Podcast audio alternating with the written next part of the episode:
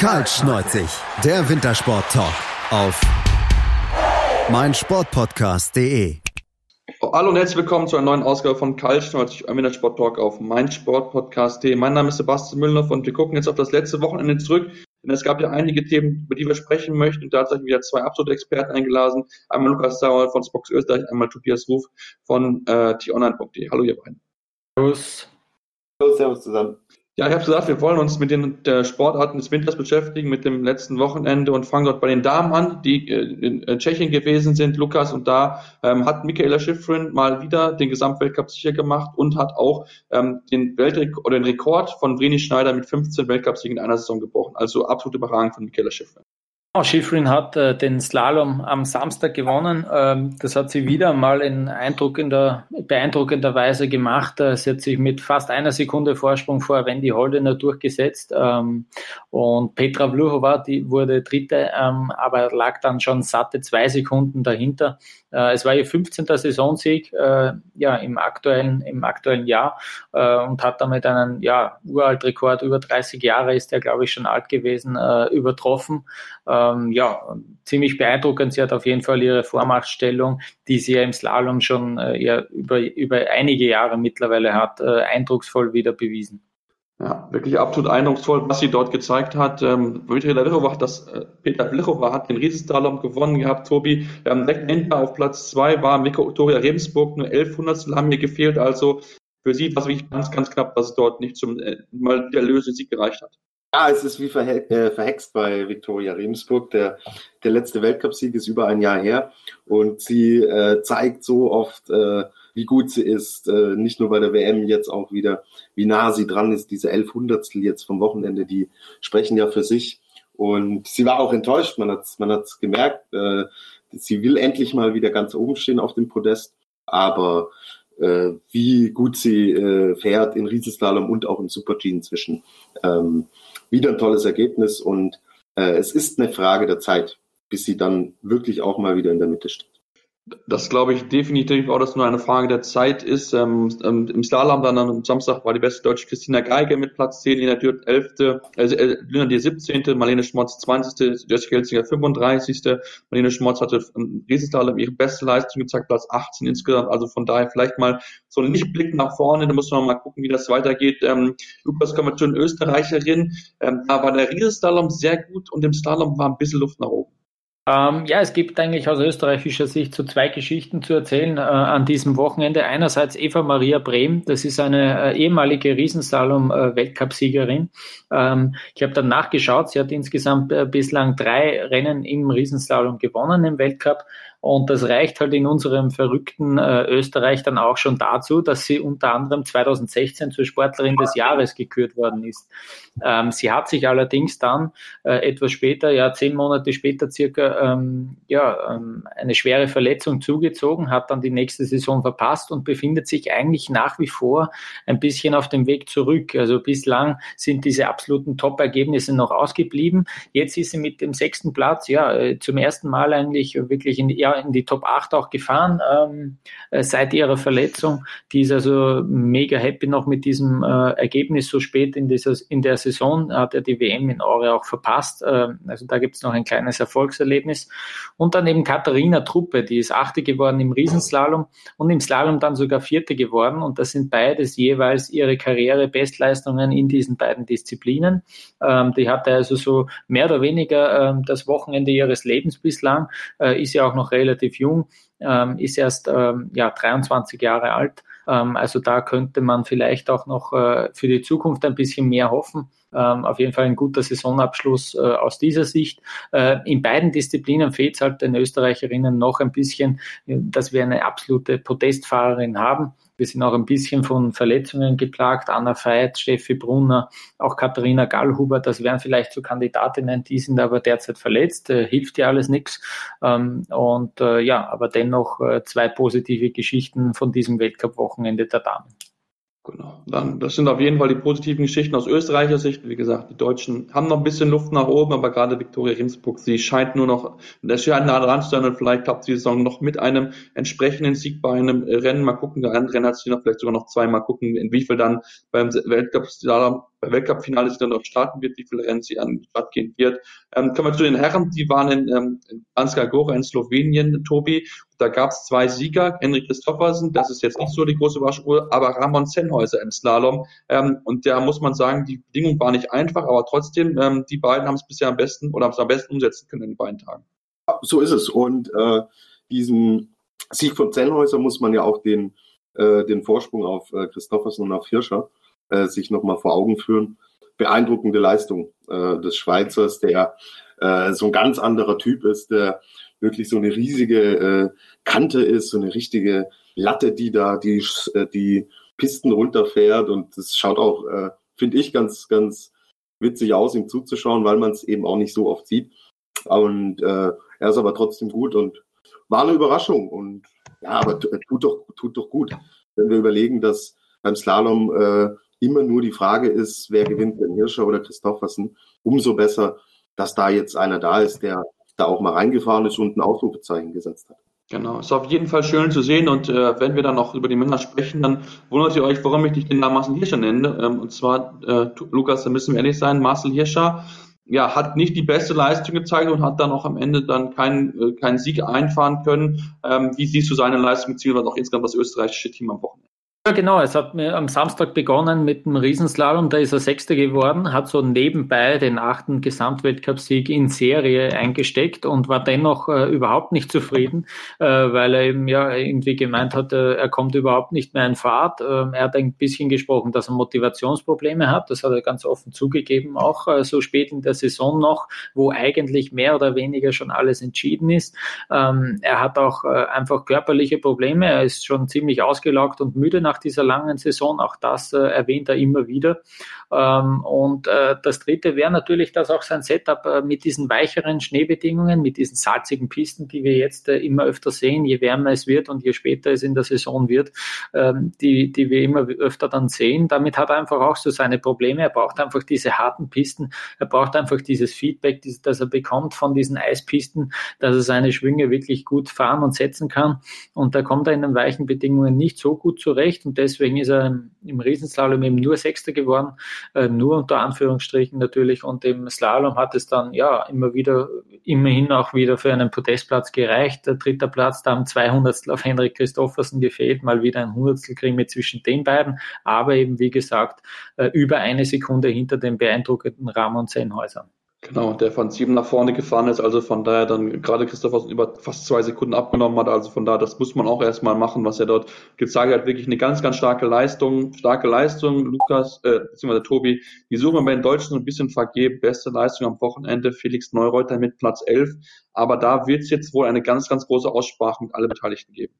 Ganz genau, und es wird wirklich Zeit, dass die Saison zu Ende geht, weil äh, es will einfach nicht laufen, es will nicht funktionieren mit ganz, ganz wenigen Lichtblicken, äh, wie beispielsweise äh, Josef Ferstl auch in Kitzbühel, war das wirklich eine Saison zum Wegschmeißen für die deutschen Herren, die mit so viel Potenzial und, und Ambitionen auch angetreten sind. Ähm, und es irgendwie, na klar, es waren Verletzungen dabei mit Thomas Dresen und dann auch die Rekonvaleszenten Luiz und Neureuter, die Zeit gebraucht haben, sich dann wieder verletzt haben. Es lief auch nicht wirklich alles glücklich. Dann war noch die Sauerstoffaffäre um Stefan Luiz.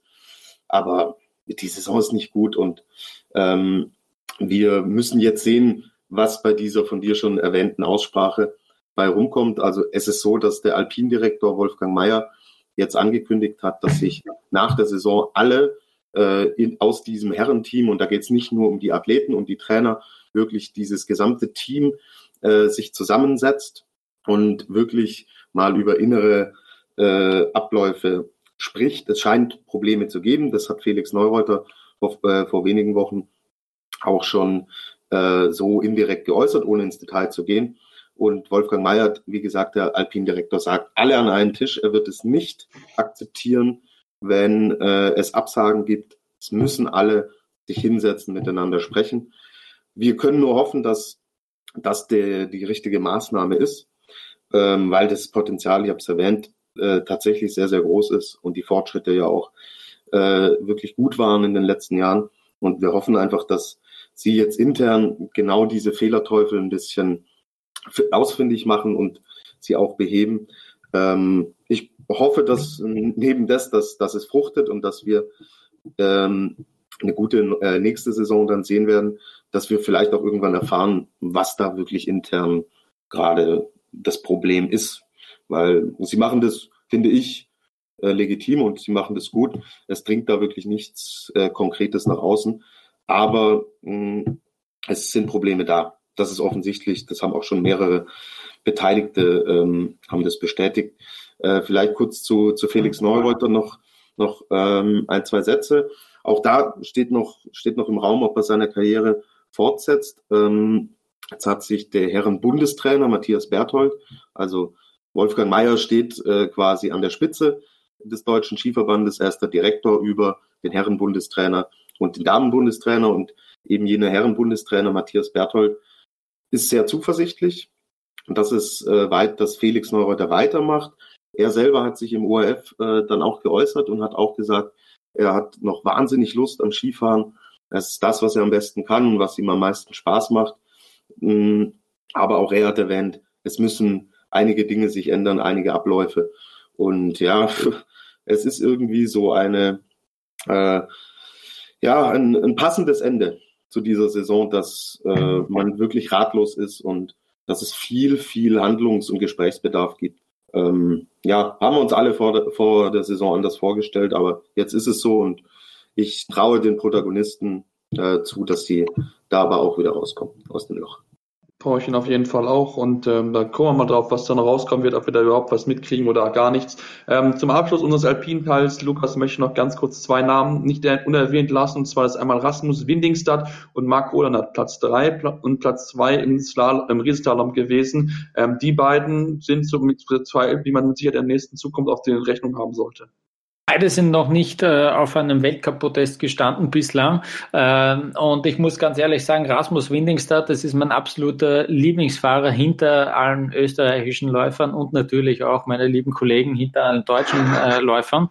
Aber Rasmus Windingstad, dem müsst ihr mal wirklich genauer zuschauen. Äh, man kann ihm nämlich wirklich dabei zuhören, wie er bei jedem Tor versucht, äh, richtig Gas zu geben. Man hört ihn richtig, ja, richtig stöhnen eigentlich bei jedem Tor, wenn man genauer hinhört. Und äh, er fiebert einfach auch auch wenn er im Ziel ist, dann mit seinen Teamkollegen äh, in einer Art und Weise mit, die ich sonst äh, von keinem anderen äh, Läufer derzeit im Weltcup kenne. Ähm, das taugt mir sehr. Also ich bin ein ganz großer Fan von Rasmus Winningstad. Ich hoffe, äh, wir werden ihn noch öfter sehen auf einem Weltcup-Podest.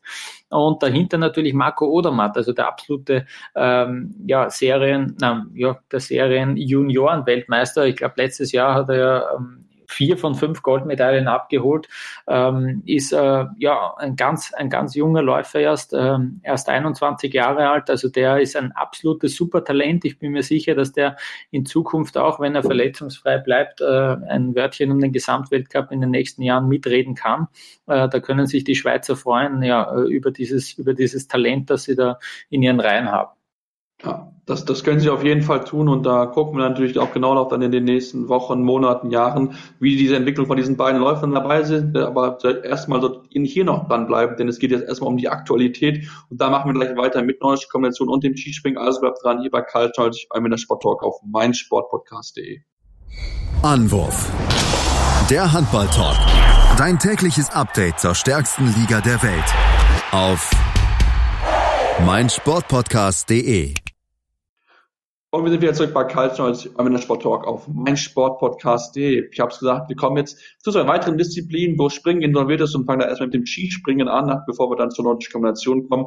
Und ja, da müssen wir über die Raw Air Tour sprechen. Lukas, ähm, für diejenigen die unter der Zuhörer, die es nicht wissen, was ist die Raw Air Tour und was macht sie anders oder anders als die vier Schanzentournee? Die Raw Air Tour ist eigentlich ja äh, so ein bisschen ein Versuch, äh, zum Ende der Saison nochmal ein Highlight in den äh, Skisprung-Weltcup-Kalender ähm, ja, zu bringen.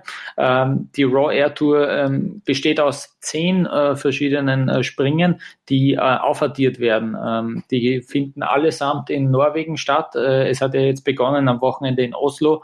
Es geht gleich weiter in Lillehammer, äh, dann in Trondheim und dann geht's auf die Flugschanze in Vikersund. Und das Besondere ist, es sind wirklich zehn Sprünge äh, innerhalb von zehn Tagen. Also das Programm ist nochmal richtig heftig zum Ende der Saison. Ähm, Und äh, ja, es gibt, äh, um die Attraktivität ein bisschen zu steigern, ähm, ja, eine ganze, ganze Menge Preisgeld. Es gibt insgesamt 100.000 Euro, die ausgeschüttet werden ähm, in der Raw Air. Der Sieger bekommt 60.000 Euro, der zweite Platz äh, 30.000 und der dritte darf sich nochmal um 10.000 Euro zusätzliches Preis, Preisgeld freuen in dieser Wertung. Ähm, ja, und äh, es findet mittlerweile zum dritten Mal statt äh, und äh, ja, wir befinden uns mittlerweile mittendrin in dieser, in dieser Raw Air 2019. Genau, wir befinden uns mittendrin. Es gab schon einige Sprünge, Wettkampf und natürlich Qualifikation etwas Außergewöhnliches, was dort mit reingezählt wird, Tobi. Ähm, ich denke, wir sind uns relativ einig, dass die Deutschen nicht mitspringen werden, denn gerade beim Teamspringen, das unter sehr irregulären oder irregulären Wettbewerben stattgefunden haben, der Wind war wirklich sehr, sehr wöhig und hat auch dazu beigetragen, dass am Ende Stefan Ley gestürzt ist. Ähm, er konnte den Sprung aber bei 132 nicht mehr halten, aber das Gute ist, ihm geht soweit durch und er springt auch schon wieder in Trondheim. Aber er ist in der Qualifikation äh, für Trondheim gesprungen und ja, das lässt einen doch durchatmen, weil der Sturz war wirklich heftig, wie er mit dem Kopf da in den Auslaufhang geknallt ist und danach so ein bisschen benommen gewirkt hat und auch äh, gestützt werden musste, ins Krankenhaus gefahren ist. Aber er selbst hat auch Entwarnung gegeben, äh, dann auch bei Social Media, dass es ihm gut geht und er springt jetzt wieder mit. Aber ich glaube, ähm, für die Deutschen äh, wird bei der Raw Air Tour ähm, werden keine äh, großen Sprünge im wahrsten Sinne des Wortes möglich sein, vielleicht mal punktuell dass wir einen auf dem Podest haben, Eisenbichler zum Beispiel. Oder Geiger traue ich das noch zu. Aber ich glaube, die WM in Seefeld, das war so ein Highlight und da ist die Luft ein bisschen raus. Vor allen Dingen, Lukas hat es ja erwähnt, was das jetzt auch wieder für eine Schlagzahl ist. Ich glaube, da ist der Akku ein bisschen leer, aber sie haben so toll geliefert in dieser Saison. Äh, das sei ihnen verziehen. Genau, gerade ja auch am Saisonhöhepunkt, wo es dann entsprechend den, den Goldmedaille dann noch gab. Und ähm, da müssen wir dann auch über denjenigen sprechen, der ja dafür gesagt hat, dass das deutsche Skispringen wieder relevant geworden ist. Werner Schuster, wir wissen ja, dass er seine oder dass er zumindest aufhören wird als Bundestrainer. Und äh, Tobi, da gibt es jetzt neue Entwicklungen. Es gab schon erste Gespräche. Ja, äh, die gibt's wohl äh, noch nicht erst seit kurzem. Äh, Stefan Horngacher, der ähm, Cheftrainer der polnischen Mannschaft, schon seit einigen Jahren, ähm, gilt als äh, Topfavorit auf die Nachfolge von Werner Schuster. Und er hat am Wochenende äh, bestätigt, dass es äh, Gespräche und äh, Verhandlungen gibt und hat auch äh, wirklich gesagt, dass die sehr positiv verlaufen. Also, ähm, er ist der Wunschkandidat des Deutschen Skiverbandes auf die Nachfolge. Er selbst spricht von positiven Gesprächen. Ähm, ich glaube, wir können uns darauf einstellen, dass ähm, Stefan Horngacher der neue Bundestrainer wird und es ist äh, die wirklich beste Lösung für den Verband. Er hat, bevor er nach Polen gewechselt ist, hat er als Co-Trainer auch unter Werner Schuster gearbeitet. Das heißt, er kennt die internen Abläufe, er kennt die Protagonisten, er kennt das Team hinter dem Team. Ähm, hat dann für sich aber beschlossen, er will auch mal in diese Cheftrainerposition, ist zu den Polen gegangen und hat alles gewonnen mit, äh, mit diesem äh, Land und hat da äh, einfach gezeigt, dass er ein sehr, sehr guter Bundestrainer ist. Ich habe mit Sven Hannawald äh, kurz vor der WM auch über dieses Thema gesprochen und äh, Sven hat auch gesagt, dass Horngacher genau diese Fähigkeiten mitbringt, die ein Bundestrainer haben muss. Der muss nicht der Experte sein, was die Technik angeht, was andere Dinge angeht. Ähm, der muss ein sehr guter Koordinator und Kommunikator sein. All das bringt er mit. Ähm, ich bin mir sicher, er wird's. Und ähm, ich glaube, ich habe es jetzt auch darlegen können, warum ich meine, dass er die beste Lösung ist. Lukas wird ihn ja auch kennen äh, als Österreicher und ja, äh, ich würde, ich sage schon mal Danke, Lukas, für den äh, nächsten sehr, sehr guten Bundestrainer, den ihr uns aus Österreich rüberschickt. Merci. Ich habe schon, ich hab schon Angst gehabt, du sagst gar nicht mehr, dass er auch ein Österreicher ist. Ja, also Werner Schuster geht, ein Österreicher geht und es kommt der nächste Österreicher nach. Natürlich, auch bei den Norwegern gibt es ja einen österreichischen Cheftrainer. Wir haben natürlich, wir produzieren am laufenden Band Top-Skisprung-Trainer äh, und äh, vermissen sie sehnlichst, sehnsüchtigst im eigenen Verband. So schaut es nämlich aus. Ja, genau, da kommen wir dann auch direkt zum Thema, wobei man ja sagen muss, Lukas, die Ergebnisse vom Sonntag, Platz 2 und Platz 4 von Kraft und Aschenwald, die lassen noch hoffen, aber die Saison über, da waren Hoch und Tief mit dabei, die man nicht so haben wollte. Absolut, das war wirklich eine Achterbahnfahrt. Äh, ja, will ja nicht dem Saisonrückblick schon vorausgreifen, aber das haben wir auch an diesem Wochenende wieder gesehen. Ja, Stefan Kraft, äh, erster nach dem ersten Durchgang im Einzelspringen, äh, dann ein bisschen zurückgefallen, ähm, ja, dann am Ende Zweiter geworden. Philipp Aschenwald überrascht jetzt wirklich in den letzten Wochen mit konstant guten Ergebnissen. Ich kann mich erinnern, vor der Saison haben wir davon gesprochen, dass Daniel Huber absolut alles gewinnen wird. Habt ihr mir zumindest versprochen äh, und äh, erzählt. Äh, leider ist es dazu nicht gekommen. Aber ähm, ja, es gab eine starke Phase irgendwann mal äh, um Jänner herum, wo der Stefan Kraft wirklich drei Springen in Folge gewonnen hat, wo es so ausgesehen hat, als ob er jetzt der Dominator wäre. Und dann kurz vor der WM gab es wieder ein bisschen einen Rückfall. Ähm, ja, dann kam doch die eine oder andere Medaille äh, bei der Heim-WM dazu. Das ist sicher erfreulich. Ähm, ja, mal schauen, wie es dann, wie es dann jetzt noch weitergeht in der Raw Air. Da ist er ja auch nicht so schlecht dabei, der Stefan Kraft. Ähm, aber man muss auch sagen, dahinter, da würde ich mir vor allem von einem Michael Heiböck ein bisschen mehr erwarten. Daniel Huber, wie gesagt, einfach nicht so konstant, wie man das sich gern vorstellen würde. Das heißt, immer im Training ist er so super und im Wettkampf schafft das höchstens einmal dann einen tollen Sprung zu zeigen. Äh, das ist einfach noch nicht gut genug. Ähm, ja, da, da, da gab es schon mal deutlich erfolgreichere Zeiten, da sind wir sicher verwöhnt, auch über die letzten Jahre. Ähm, aber ja, äh, man muss natürlich immer nach dem Größten, nach dem Höchsten streben und im Skispringen natürlich nach dem weitesten streben. Ähm, ja, und da gibt es noch Luft nach oben auf jeden Fall. Ja, genau. Da, da gibt es mit Sicherheit noch Luft nach oben. Die ähm, hatte nicht oder die braucht gar nicht Ryo Kobayashi, äh, Tobi. Ähm, er ist jetzt Gesamtweltcupsieger geworden mit Platz 5 am, ähm, am Sonntag, hatte sich dort diesen Titel sichern können und damit seine wirklich grandiose Saison gekrönt. Und man muss einfach sagen, er war einfach dieses Jahr der beste Springer, hat auch gerade für Chancentournee wirklich sehr, sehr stark gezeigt. Das bringt es auf den Punkt. Es ist der verdiente Gesamtweltcupsieger. Er war der konstanteste und der beste über die ganze Saison hinweg. Genau, also von daher Glückwunsch dort nach Japan, der erste japanische Gesamtweltcup-Sieger, der dort diese äh, dann auf diese Trophäe in die Luft halten kann, muss man noch auf jeden Fall erwähnen, Robert Johansson, ähm, den Chancenrekord aufgestellt, 144 Meter dort gesprungen mit einem ähm, aus dem Sprung aus Luke 10. Also da war wirklich doch sehr, sehr überraschend, diesen sehr, sehr chaotischen Wettkampf am Samstag. Das muss man wirklich über, über sagen, dass er das sehr, sehr gut gemacht hat. Hat auch am Sonntag den Wettkampf gewinnen können vor Stefan Kraft mit zwei guten Sprüngen, Top-Leistung dort gezeigt und folgt momentan auch diese Raw-Air-Wertung an. Ähm, damit kommen wir jetzt auch so ein bisschen an zum nordischen Kombination schon und machen da den kleinen Überschlag, weil die waren auch in Oslo und da müssen wir sagen, Lukas, es ist alles beim alten. Jarl Magnus Rieber ganz, ganz vorne. Ja, endlich hat er mal wieder ein Norweger gewonnen. Das haben wir schon lange nicht mehr gesehen, auch bei der WM nicht. Ähm, nein, natürlich Spaß beiseite. Ähm, Jarl Magnus Rieber hat dieses Rennen mal wieder gewonnen. Äh, überraschend aber äh, auf Platz zwei Ilka Herola. Ja, Wer, du hast ihn vor allem, Sebastian, du nennst ja immer wieder gerne die Finnen, äh, die auf der Loipe natürlich bestechend stark sind, aber ähm, auf der Schanze ihre Schwächen haben. Und diesmal halt hat, äh, hat Herola, so heißt es richtig, ähm, den Rückstand auf der Schanze in Grenzen halten können. Er hat 1,16 verloren. Rieber 52 Sekunden, also diese, diese paar Sekunden da, diese 20 Sekunden, etwas mehr als 20 Sekunden hat er schnell zulaufen können. Äh, man muss natürlich auch sagen, dass das Springen auch ein bisschen äh, natürlich von diesem Wind äh, beeinträchtigt war. Ähm, wir sprechen hier auch noch vom Samstag, wo eben auch dieses Teamspringen dann am Nachmittag so kontrovers geendet hat.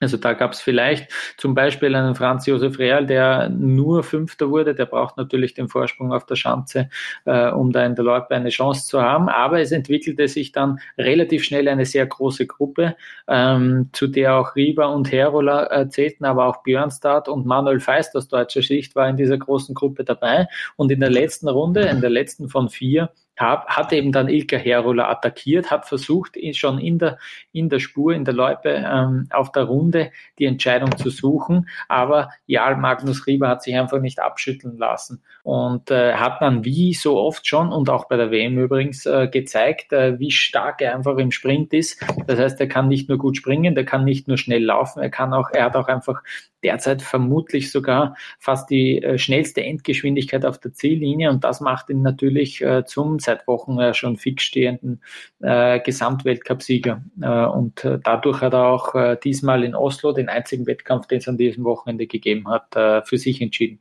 Ja, also wirklich mal wieder, du hast schon sehr, sehr gut zusammengefasst. Es war wirklich, ähm, Jan Magnus Rieber ist auch auf der Sprint, also auf der Ziellinie wirklich sehr, sehr stark. Das macht ihn auch nochmal äh, noch schwieriger zu bezwingen. Deswegen muss man eigentlich schon vorher diesen Vorsprung rauslaufen, aber das hat Gero leider nicht schaffen können und äh, mal gucken, ob es dann äh, nochmal die Möglichkeit gibt, da nochmal ranzugreifen. Ähm, aus deutscher Sicht, Probi, ich fand Manuel Feisen sehr, sehr erfreulich, dass er wieder vorne mit dabei sein konnte. Johannes Rezek, Fans waren beide nicht mit dabei, krank. Ähm, deswegen deutsche Leistung war soweit in Ordnung, aber auch da ist ein bisschen die Luft raus. Ja, auch, auch da ist die, äh, da ist, du sagst es, die Luft ist raus. Äh, die Saison äh, geht jetzt zu Ende. Es gibt nochmal den Heimweltcup dann in äh, Schonach am kommenden Wochenende. Da wird man sich mit Sicherheit nochmal motivieren können, aber es ist ja letztendlich, die wichtigen äh, Entscheidungen sind gefallen und ich glaube, dass die, dass die Athleten dann äh, entsprechend körperlich äh, auch Platz sind. Das sind die anderen natürlich auch. Aber wenn dir dann diese allerletzte Motivation äh, abgeht und das kann man, denke ich, nachvollziehen, dann äh, ist es äh, nur verständlich. Aber für so äh, Athleten wie Manuel Feist auch genau die äh, Bühne und Plattform, die sie dann verdient haben und äh, hat er gut gemacht. Und äh, ja, stellt das deutsche Team nur noch breiter auf und ja, wie gesagt, noch ein Weltcup und dann werden sie sich auch zusammensetzen und äh, mal über die Saison nachdenken. Genau, das, das denke ich, wie gesagt, auch und mal gucken, was dann dort für Themen angehen. Weil wir haben es ja gesehen, gerade das Springen wird immer mehr wichtiger in der nordischen da ein Thema, was man dann mit Sicherheit auch, auch angehen wird. Und damit sind wir jetzt auch am Ende unserer Aufnahme angekommen. Heute ein bisschen in einem schnelleren Format, ein bisschen schneller durchgegangen, aber das seht ihr uns nach, denn ich denke, viele Themen haben wir schon mehrfach angesprochen. ist auch so ein bisschen jetzt Saisonhöhepunkt vorbei mit der WM. Deswegen merkt man schon, dass so ein bisschen auch die Luft raus ist. Aber natürlich gibt es uns demnächst wieder zu hören und natürlich auch mit unseren Dailies zur Biathlon WM, weil da gibt es ja auch noch einiges zu besprechen. Da stehen noch einige Wettkämpfe an. Da müsst ihr auf jeden Fall unsere Dailies abonnieren und dann gibt es auf jeden Fall auch noch einen großen Rückblick auf die Raw Air Tour mit dem Kollegen Jan und Clement jetzt schon dafür angekündigt hat. Also von daher viel Grund, uns zu folgen bei dem Podcatcher eurer Wahl, uns aber auch gerne mal eine Rezension zu geben auf iTunes, am besten natürlich fünf Sterne, aber auch gerne Kritik, Feedback, was können wir besser machen, was können wir mal für Themen angehen und natürlich auch uns folgen. Karl Schnolzig, sowohl bei Facebook als auch bei Twitter findet ihr uns dort. Also von daher folgt uns, sprecht mit uns, kommt mit uns in Kontakt, dann können wir uns demnächst wieder hier hören bei Karl Schnolzig beim Wintersport Talk auf meinsportpodcast.de. Karl Schneuzig, der Wintersport Talk. Aktuelle News und Ergebnisse von, von Curling, Curling bis Skeleton, von Alpinski bis Eiskunstlauf. Karl Schneuzig auf meinsportpodcast.de